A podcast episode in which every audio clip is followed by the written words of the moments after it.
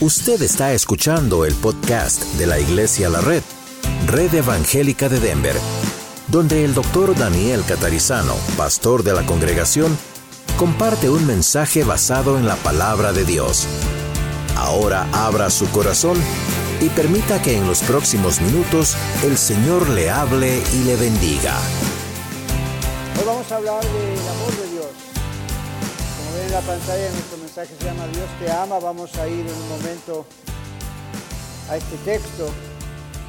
Pero quiero, quiero contarles antes que un- una vez un hombre, un caballero, pensaba que el cristianismo no era más que una colección de, bueno, situaciones, leyes, problemas difíciles. Y en cierta ocasión le dijo a un anciano ministro, es una declaración sumamente extraña la que dice la Biblia. A Jacob amé, mas a Esaú aborrecí. Muy extraña, por cierto, replicó el ministro. Pero dígame, ¿qué es lo que en esa declaración le parece a usted más extraño? Oh, respondió, eso de que Dios aborreció a Esaú. Vea usted, respondió el ministro, ¿cómo son las cosas y cuán diferentemente estamos constituidos? Lo que a mí me parece más extraño es que haya podido amar a Jacob. No hay misterio más glorioso que el del amor de Dios por seres humanos pecadores como usted y yo, dijo el ministro. Dios es nuestro creador y nuestro dueño. Dios nos ama. Dios escogió amarnos no porque merezcamos nada, no porque seamos buenos, sino porque Dios es amor. Y tenemos que comprender esto porque nuestra perspectiva de la vida y nuestro diario vivir y nuestras actitudes y nuestras decisiones diarias dependen de esta comprensión y de asumir esta verdad. Dios es nuestro creador, Dios es nuestro dueño. Cuando nosotros comprendemos que Dios es creador, Dios es nuestro dueño y Dios nos ama y el propósito por el cual Dios nos creó, entonces nuestra perspectiva de la vida cambia, nuestras actitudes cambian, nuestras decisiones cambian. Miren lo que dice Jeremías capítulo 31, versículos 1 al 3. En aquel tiempo dice Jehová, yo seré por Dios a todas las familias de Israel y ellas me serán a mí por pueblo. Así ha dicho Jehová, el pueblo que escapó de la espada halló gracia en el desierto cuando Israel iba en busca de Jehová. Jehová se manifestó a mí hace ya mucho tiempo diciendo, con amor eterno te he amado, por tanto te prolongué mi misericordia. Con amor eterno te he amado, por tanto te prolongué mi misericordia. Bueno, yo sé que Dios nos ama. La Biblia dice que Dios nos ama y Dios no puede mentir. Por lo tanto, tampoco la Biblia miente. Ahora, Dios le dijo esto que vemos en Jeremías inicialmente al pueblo de Israel, pero observemos cómo cada cosa se aplica a nuestras propias vidas. ¿Qué significa que Dios nos ama eternamente? ¿Simplemente es una cuestión cronológica de tiempo en la eternidad? ¿O además de, por supuesto, eso, significa que Dios nos ama bajo cualquier circunstancia? Nuestro primer punto en el mensaje es que nuestra vida fue creada para recibir el amor de Dios, porque Dios nos ama. Su vida fue creada para recibir el amor de Dios, porque Dios le ama. La Biblia dice en Génesis 1, 26 y 27 que fuimos creados a imagen y semejanza de Dios. La Biblia claramente dice, hagamos al hombre a nuestra imagen conforme a nuestra semejanza y haga esto y esto y esto. La Biblia dice que usted y yo fuimos creados a imagen y semejanza de Dios. Y Dios creó el mundo, esta tierra preciosa en la cual vivimos, porque Dios es amor y porque Dios quiere compartir su amor con usted y conmigo. No piense que estas montañas alrededor nuestro, o los grandes lagos, o los animales, o las preciosas plantas, o los aspens que cambian su color en el otoño, son simplemente una decoración. Estos son mensajes directos a través de la creación para que cuando usted y yo los observamos digamos, Dios me ama, Dios me ha dado este playground, Dios me ha dado este lugar donde puedo gozarme. Deje de estar mirando tanto el tráfico, ¿verdad? Y las industrias y el mal olor en ciertas partes y la otra cosa. Y no deje que eso le estorbe de mirar la belleza que nos rodea, porque esta creación es constante testigo y testimonio de parte de nuestro Dios, el Creador, de que Dios nos ama. Y Él ha creado esto para que nosotros lo disfrutemos. Dios nos ama, Dios creó el mundo donde vivimos porque Él es amor, Dios quiere compartir su amor, Dios tiene que compartir su amor. No como una necesidad, porque entonces Dios no sería perfecto, Dios no necesita absolutamente nada. Dios nos ama como un desborde de sí mismo. La Biblia dice Dios es amor. Dios es la fuente inagotable de amor. Usted sabe lo que es inagotable. Nunca jamás se va a agotar el amor de Dios porque Dios nunca se va a agotar, porque Dios siempre va a ser. Dios nunca cesa de amar, Dios nunca para de amar. Por eso Dios nos llama a la relación personal con Él, porque Dios, escuche esto, quiere que disfrutemos de Él. Muchos de ustedes todavía tienen tal vez a Dios como un juez sentado en un trono en los cielos, alto y sublime, y tiene miedo. Y porque piensa Dios está allí pensando en cualquier momento agarrarme, atraparme y castigarme. Bueno, Dios lo va a hacer si usted no es salvo, pero si usted es salvo, salva, Dios quiere que usted lo disfrute a Él. Dios quiere que usted disfrute de la presencia de Dios. Dios le atrae a usted de un montón de maneras que usted no se da cuenta, tal vez diariamente. Yo le insto a que abra los ojos, porque todos los días Dios le está trayendo de atraer la atención de usted sobre Él, simplemente porque Dios quiere estar con usted. ¿Qué me dice? ¡Wow! El Dios que creó todo lo invisible y lo visible, el Dios maravilloso que creó nuestro cuerpo y todos los organismos vivos, quiere estar con nosotros quiere que le demos tiempo y disfrutar de nuestra presencia. ¿Qué podemos ofrecerle nosotros a Dios que Dios no tenga? Dios no necesita nada de nosotros. Dios nos quiere a nosotros, porque Él sabe lo que significa que disfrutemos de Él. Quizá este es un concepto nuevo para usted, pero póngalo en su corazón. Dios quiere que usted disfrute de Él. Dios dice que le ha amado con un amor eterno. Dios quiere que usted disfrute de Él. Dios le ha creado imagen y semejanza de Él, no porque tiene necesidad de usted, sino porque Él es amor y no se puede quedar con tanto amor Él solo. Dios es la fuente inagotable de amor que nunca cesa de amar. Dios le ama y los llama a una relación personal con Él porque Él quiere que disfrutemos de su amor, que disfrutemos a Él. Cuando venimos al Señor, a Dios de todo corazón, vamos teniendo esa experiencia del amor de Dios. Y saben, esa experiencia crece en intensidad. Yo me doy cuenta que después de tantos años de conocer a Jesucristo como mi Salvador y Señor, el amor que Dios ha puesto en mí por Él va creciendo en intensidad. No solo crece el conocimiento de la Biblia, no solo crece la relación entre hermanos en Cristo como ustedes, crece la intensidad. Es algo milagroso, es algo misterioso. Dios mismo, su Espíritu Santo, Dios lo hace.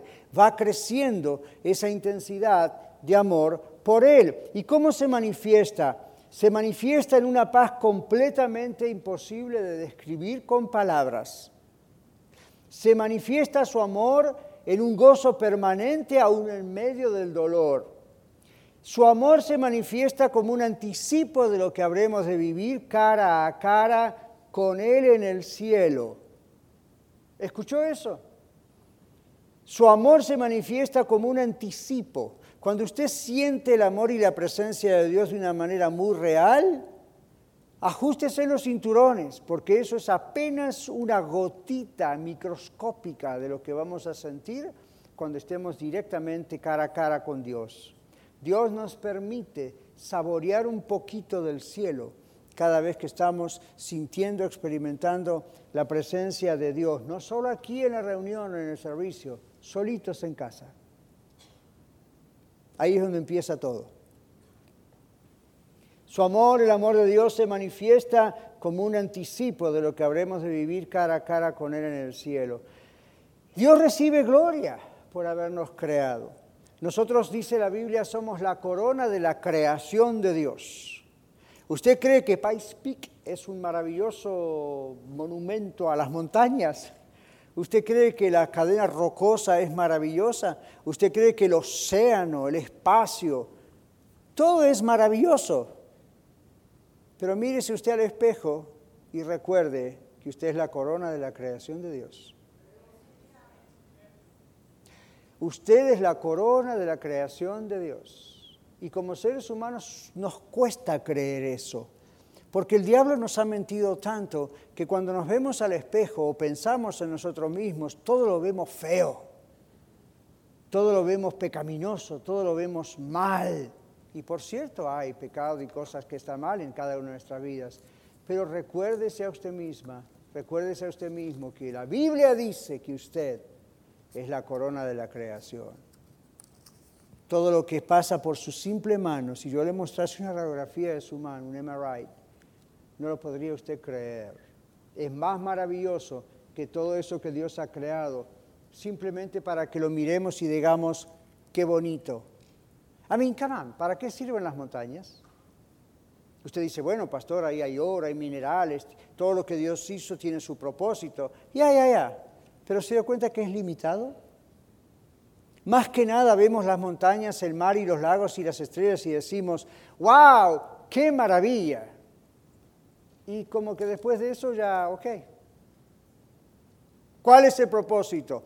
Tiene propósitos, muchos propósitos atmosféricos y cosas así, pero básicamente vemos la creación de Dios para ver la belleza de lo que Dios puede hacer. Pero cuando usted ve a usted y cuando usted ve a otro ser humano, usted ve propósito eterno en lo que Dios ha creado. Dios le ha dado a usted a mí la capacidad espiritual, mental, emocional de relacionarnos con Él. Los animales no tienen esa capacidad. Las plantas no tienen esa capacidad. La creación no tiene esa capacidad. Usted y yo tenemos esa capacidad de hablar con Él, de dialogar con Él. Por cierto, no escuchamos su voz audible, pero los que conocemos a Cristo, el Espíritu Santo está dentro nuestro y ocurre ese milagro diario, el milagro diario de poder hablar con Dios y de que nos escuche. En segundo lugar, nuestra vida no es nuestra porque Dios nos ama. Dijimos en primer lugar, nuestra vida fue creada para recibir el amor de Dios porque Dios nos ama. Ahora decimos en segundo lugar, nuestra vida no es nuestra porque Dios nos ama. Parece contradictorio, pero escuche esto. Fuimos creados para la gloria de Dios. No solamente fuimos creados a imagen y semejanza de Dios, fuimos creados para Dios para la gloria de Dios. La Biblia dice en 1 Corintios 6, 16, ¿o no sabéis que el que se une con una ramera, esto es una prostituta, es un cuerpo con ella? Porque dice la Biblia, los dos serán una sola carne.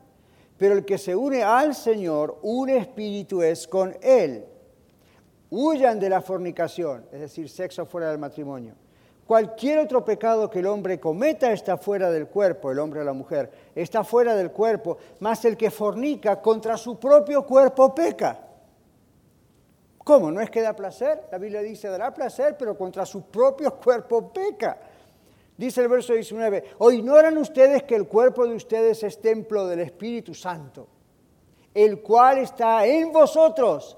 ¡Wow! Dios está en nosotros. Y usted dice, pastor, qué sorpresa, ya lo sabíamos. Hago el énfasis con mi voz para que lo entienda. Dios está en nosotros.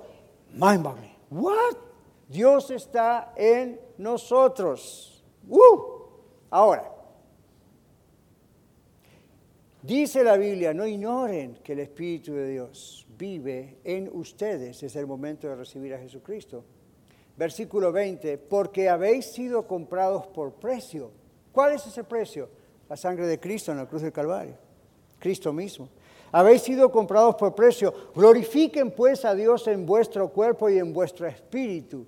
Si no solo el espíritu, en vuestro cuerpo, en esta carne. Glorifiquen pues a Dios en vuestro cuerpo y en nuestro. ¿Por qué? Son de Dios. Mire sus manos. Ustedes son mis manos. Mentira, son de Dios. Y dice, pero son mías. Se las está prestando Dios. Este cuerpo es prestado. ¿No sabéis que no sois vuestros, dice la Biblia? Dios es nuestro dueño. Nosotros no podemos vivir como nos da la gana. No podemos destruir nuestra vida por medio de la fornicación, las drogas, los vicios, la inmoralidad sexual, el engaño, la mentira, el adulterio, el rencor, cualquier forma de pecado. No es nuestro cuerpo. El cuerpo de un hijo o una hija de Dios salvado por Cristo Jesús es templo de Dios. Dios habita dentro nuestro. Entonces debemos ser conscientes de la presencia de Dios. Debemos arrepentirnos por vivir como dueños de nuestra propia vida. Casi pongo al título de este mensaje eso, es muy largo. Debemos arrepentirnos por vivir como dueños de nuestra propia vida. Su vida no es suya. Incluyendo nuestro cuerpo, debemos arrepentirnos de hacer de nuestro cuerpo lo que se nos da la gana y volver a Dios de todo corazón, porque Dios nos creó para su gloria. La Biblia dice en Efesios capítulo 1, versos 3 al 6, se los leo. Bendito sea el Dios y Padre de nuestro Señor Jesucristo, que nos bendijo con toda bendición espiritual en los lugares celestiales en Cristo, según nos escogió en Él antes de la fundación del mundo, para que fuésemos santos y sin mancha delante de Él, en amor, habiéndonos predestinados para ser adoptados hijos suyos por medio de Jesucristo, según el puro afecto de su voluntad ¿Qué significa según el puro afecto de su voluntad? Nos amó porque Él quiso amarnos. No necesitaba hacernos. Mire qué problema se echó encima. Pero por puro afecto de su voluntad nos amó, por puro afecto, amor de su voluntad nos envió a Jesucristo. Versículo 6, para alabanza de la gloria de su gracia, para eso nos hizo con la cual nos hizo aceptos o aceptados en el amado, con mayúscula está en la Biblia, es decir, Jesucristo. El pastor John Piper explica este texto diciendo, el objetivo de su adopción, la adopción que recibimos desde el momento de entregar nuestra vida a Jesucristo, el objetivo de esa adopción es que se alabe la gloria y la gracia de Dios. Dios nos adoptó en nuestra indignidad y pecado para hacer que su gracia se vea grandiosa. Fuimos adoptados para la alabanza de la gloria de la gracia de Dios. La acción de Dios al adoptarnos está radicalmente centrada en Dios y exalta a Dios. Y él dice, sé que muchos escuchan esto que para la gloria de Dios y piensan que no es amoroso de parte de Dios. Quizá usted puede pensar hoy, ¿Cómo Dios puede querer exaltarse a sí mismo y que le estén dando gloria y ser amoroso? ¿No suena eso narcisista? ¿No suena eso como por qué Dios necesita que le demos gloria? Piper dice, si Dios no se exaltara, o perdón, la respuesta a esta pregunta es que la gloria de Dios es lo que usted y yo fuimos hechos para ver y disfrutar por toda la eternidad. La gloria de Dios es la razón por la cual usted y yo fuimos creados y nacimos en esta tierra para disfrutar a Dios. No solo en el cielo, aquí también en la tierra y por toda la eternidad. Y Dios sabe que no hay otra cosa que pueda satisfacer nuestras almas. No hay otra cosa. Hay cosas temporales que satisfacen nuestra alma, una casa nueva, un apartamento nuevo, un carro nuevo, un baby que nace, ropa, calzado, fiestas, celebraciones, muchos motivos, muchos motivos para decir pasé un gran día, pero nada puede satisfacer realmente nuestras almas, nuestra vida, como Dios satisface. Dios sabía eso y por eso nos creó para disfrutar de su gloria para siempre. Cuando disfrutamos a Dios, Dios se glorifica. En tercer lugar, nuestra vida tiene propósito y es importante para Dios porque Él nos ama. Nuestra vida tiene propósito y es importante para Dios porque Él nos ama. No somos seres que vivimos solo y existimos para ocupar un espacio en la tierra, ¿verdad? No somos un adorno de la naturaleza como son las plantas y los animales. No somos los dueños de esta tierra. No somos dioses potenciales en rumbo a la dominación dominación mundial o universal. No, sin Dios no somos nada. Sin Dios no somos. Sin Dios no somos. El Evangelio de Juan dice justamente eso. Sin Cristo nada de lo que ha sido hecho fue hecho. Sin Dios no somos, pero somos seres humanos creados por Dios, a quienes Dios ama y valora de una manera que usted y yo no tenemos palabras para explicar. Somos seres destinados a vivir eternamente con Dios, siendo receptores eternos del amor de Dios y dándole eternamente nuestro amor a Él. No desperdicie su vida viviendo como si esta tierra fuese su destino final.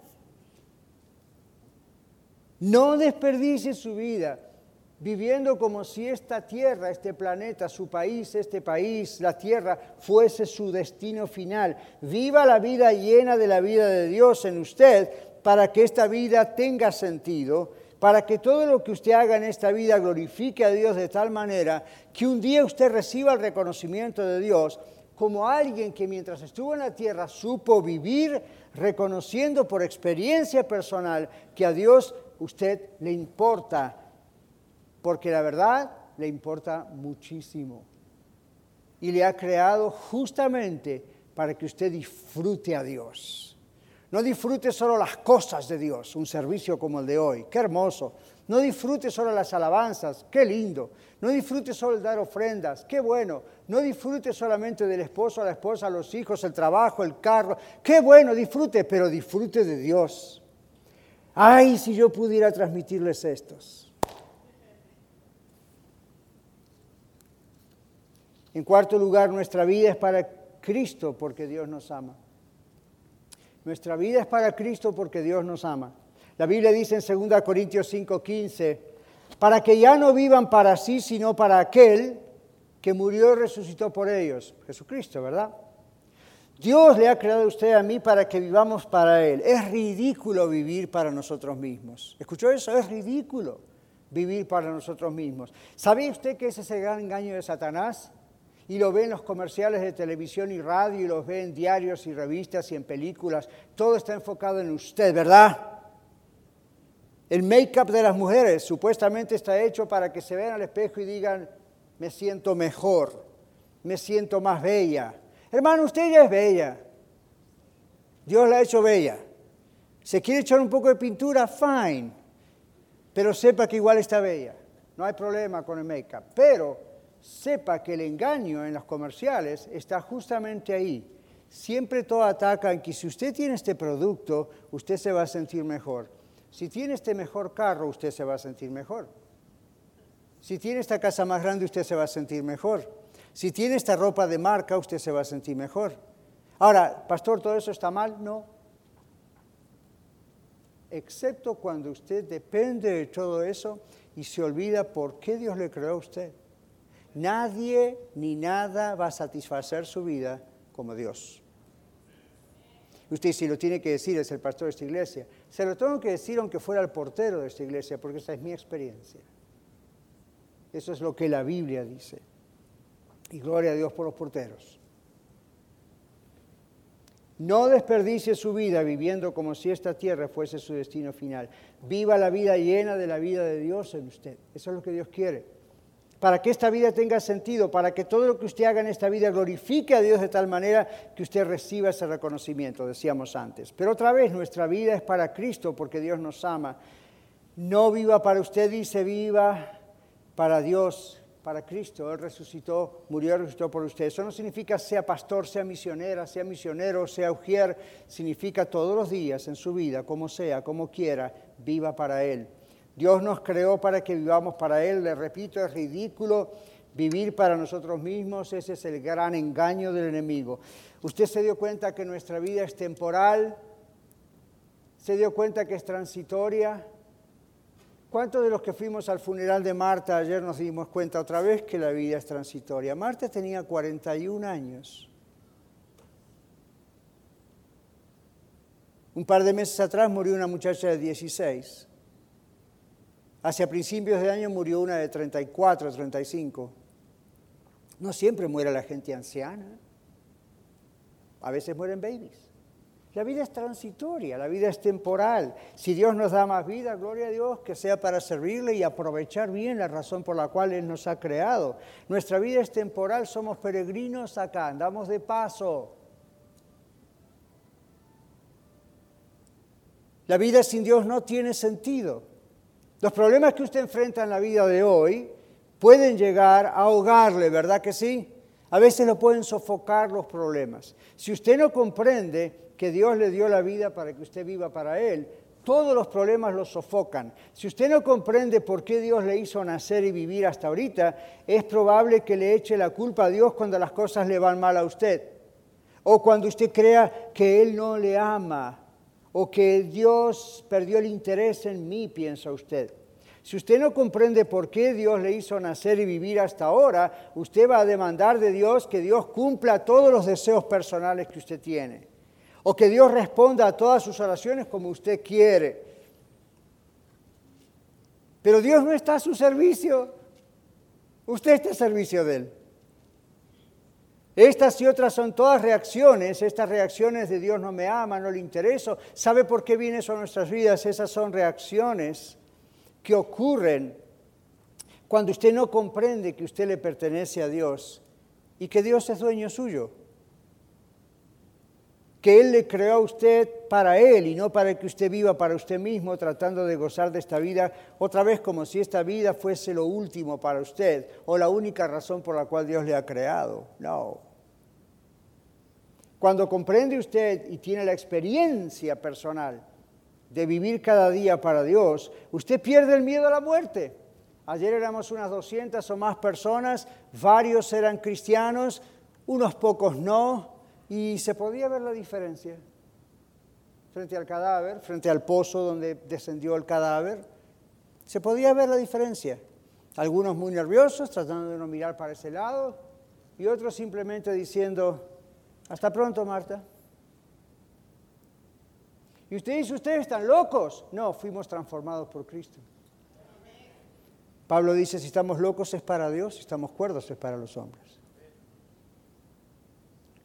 Es maravilloso lo que Dios hace. Todo problema, todo temor, toda ansiedad, cuando comprendemos y tenemos la experiencia personal de tener a Cristo en nuestro corazón y estamos con Él y estamos comunicados, contactados con Él, comprendemos la razón de vivir, comprendemos qué significa la vida, qué significa la muerte, qué significa el cielo.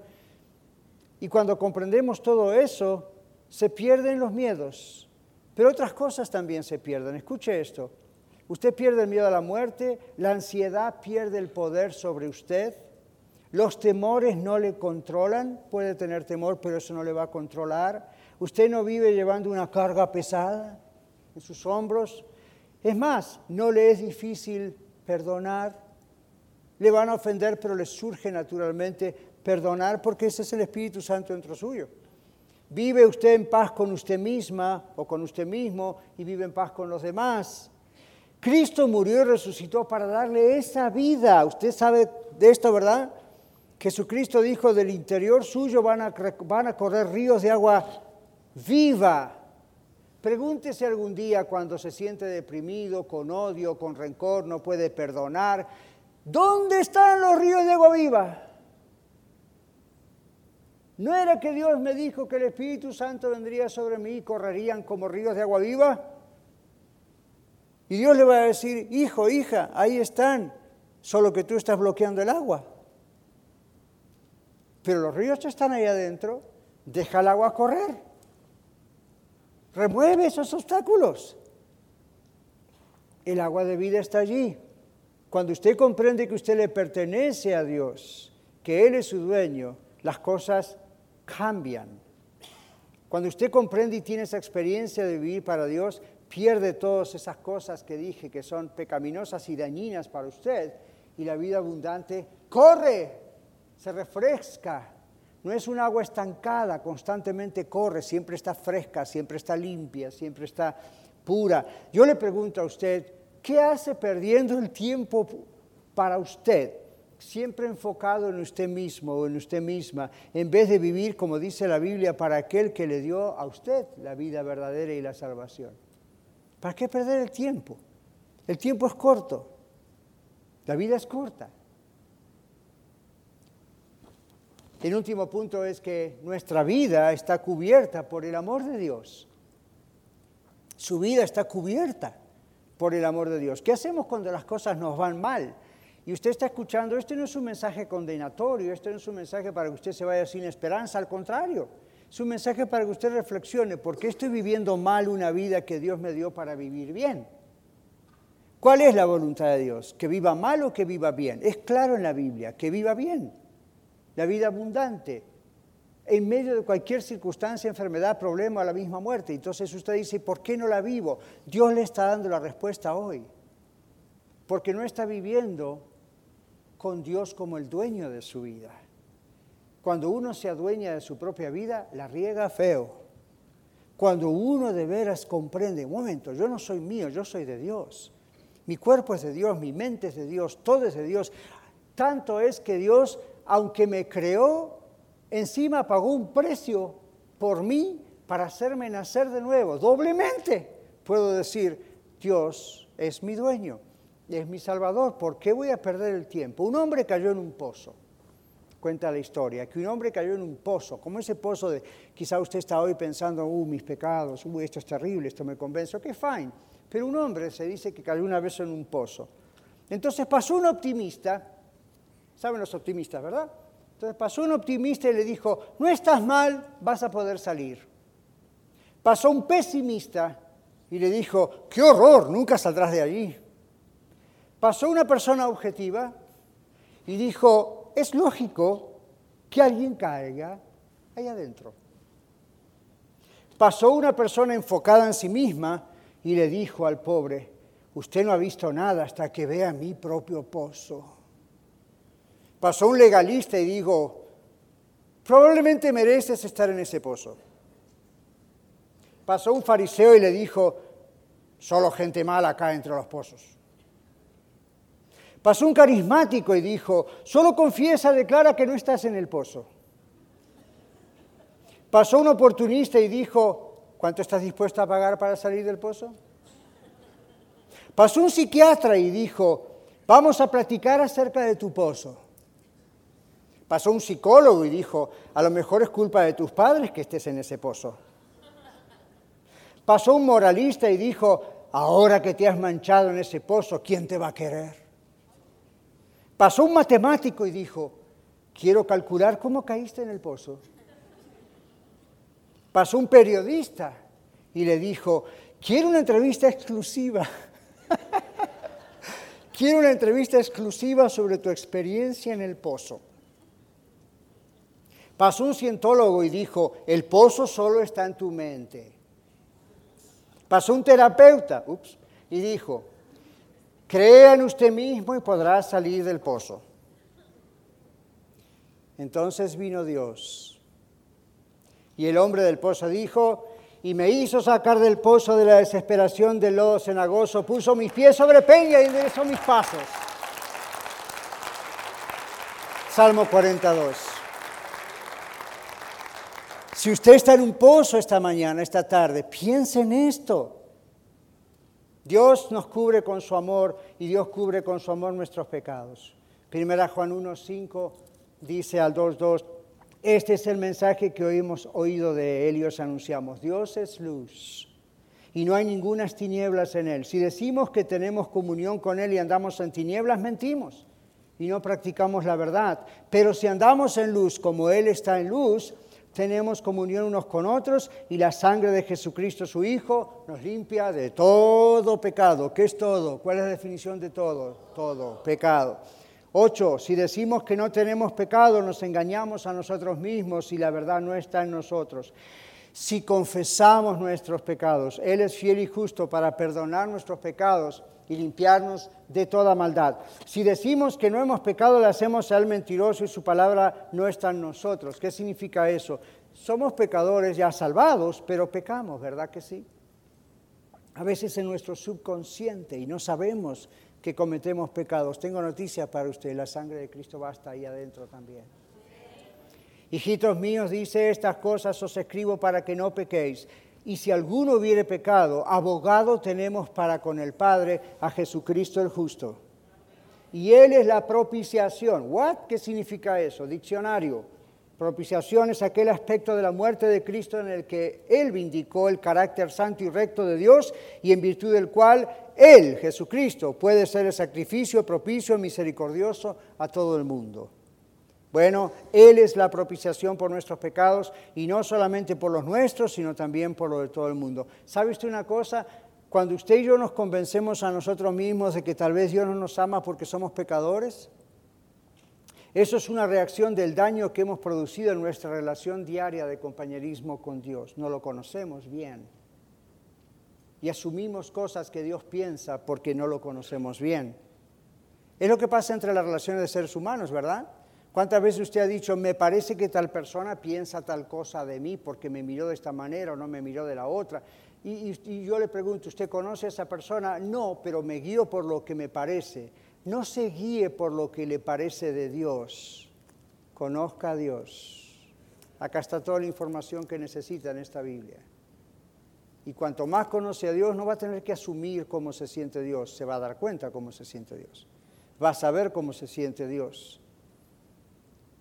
Cuando nos convencemos a nosotros mismos de que Dios no nos ama porque somos pecadores, eso es una reacción de no conocer a Dios. Lo que va a pasar es que nuestra relación con Dios se va a dañar, nuestro compañerismo con Dios se va a dañar si tenemos pecado y no, está confesado, no, hemos recibido el perdón de Dios, aún no le hemos pedido perdón. Se va a dañar la oración. Hay oraciones que no van a ser respondidas, hay cosas que nuestro compañerismo con Dios va a estar dificultoso, no vamos a poder experimentar esa presencia de Dios, ¿verdad? Que el pastor habla, que dice la Biblia. Cuando no hay un verdadero arrepentimiento en nuestra relación con nuestro Padre, sufre. La relación sufre. Usted es salvo, si es salvo, pero la relación sufre. Aún nuestras oraciones son estorbadas. Nuestra rebeldía siempre tiene consecuencias y creo que todos tenemos esa experiencia de saber las consecuencias. No es culpa de Dios lo que sufrimos cuando es consecuencia de nuestros pecados, es nuestra culpa. Pero Dios es rico en misericordia y no nos va a dejar en el pozo analizando lo que está en el pozo. Cuando usted clama a Dios, como la Biblia dice, clama a mí, yo te responderé y Dios va a responder. Dios es rico en misericordia. No lea la Biblia tan rápido. Dios es rico, rico, rico, rico, rico, rico, rico. Dios es rico en misericordia. ¿Qué significa eso? Inagotable en misericordia. Dios es rico en misericordia. Eso no es una licencia para pecar, pero sí para decir cuando me arrepiento, Dios está con sus brazos abiertos como el papá del hijo pródigo y se echa a mi cuello y me besa y me dice, welcome home, bienvenido a casa. Por su gracia con que Dios nos ama, nos llama la atención, nos disciplina, nos cubre para que no caigamos más a fondo en el pozo y muramos en nuestros pecados. Y ¿sabe qué? Dios no va a parar de hacer esto hasta que lleguemos al quebrantamiento, le confesemos nuestros pecados, declaremos humildemente nuestros pecados, es lo que significa confesar, le pidamos perdón y nos sometamos a Él para que nos limpie de todo pecado, porque Jesucristo es nuestro abogado. Y la Biblia dice, si pecamos no está bien, pero cuando nos arrepentimos, el abogado actúa. Abogado tenemos en Cristo. No es un abogado ciego que no mira el pecado, pero es un abogado que cuando le pedimos perdón actúa a nuestro favor y esto está asegurado en la palabra de Dios. Hermano, hermana, Dios le ama. ¿Qué más le puedo decir? Dios le ama, Dios le ha creado a usted con un propósito. Dios no le creó para que usted se pierda. Dios le creó para que usted esté con Él, ahora y siempre. Nuestros pecados estorban, es verdad, pero cuando somos hijos e hijas de Dios, Dios va a continuar apretando la llaga en la que nos hemos metido nosotros mismos hasta que el pus de nuestro pecado salga y seamos depurados. Usted dice, yak, yak al pecado también. La sangre de Cristo tiene poder para perdonar y limpiarnos de toda maldad. Deje de luchar y deje que el Señor le limpie. Deje de luchar y deje que el Señor le limpie para que nada más estorbe su compañerismo y su relación personal con Cristo. Deje de luchar. Dios es amor. Dios es amor. Métase en la cabeza. Dios es amor. Dios le ama. No lo rechace no se pierda, no se pierda de disfrutar cada día el maravilloso, majestuoso, inigualable y poderoso amor de Dios. No se lo pierda. Pónganse pie y vamos a decírselo al Señor en este canto. No se pierda el amor de Dios. No se lo pierda. Lo va a escuchar toda la tarde. Va a tener esta voz en su cabeza todo el día. No se pierda disfrutar a Dios. Vamos a cantarle al Señor en este canto, es una oración y vamos a estar algunos aquí al frente para orar con usted también, si es lo que usted también desea. Escuche este canto, tal vez no lo, no lo conoce, no lo puede cantar. Si lo puede bien, si no, escúchelo y hágalo su oración y luego oramos aquí.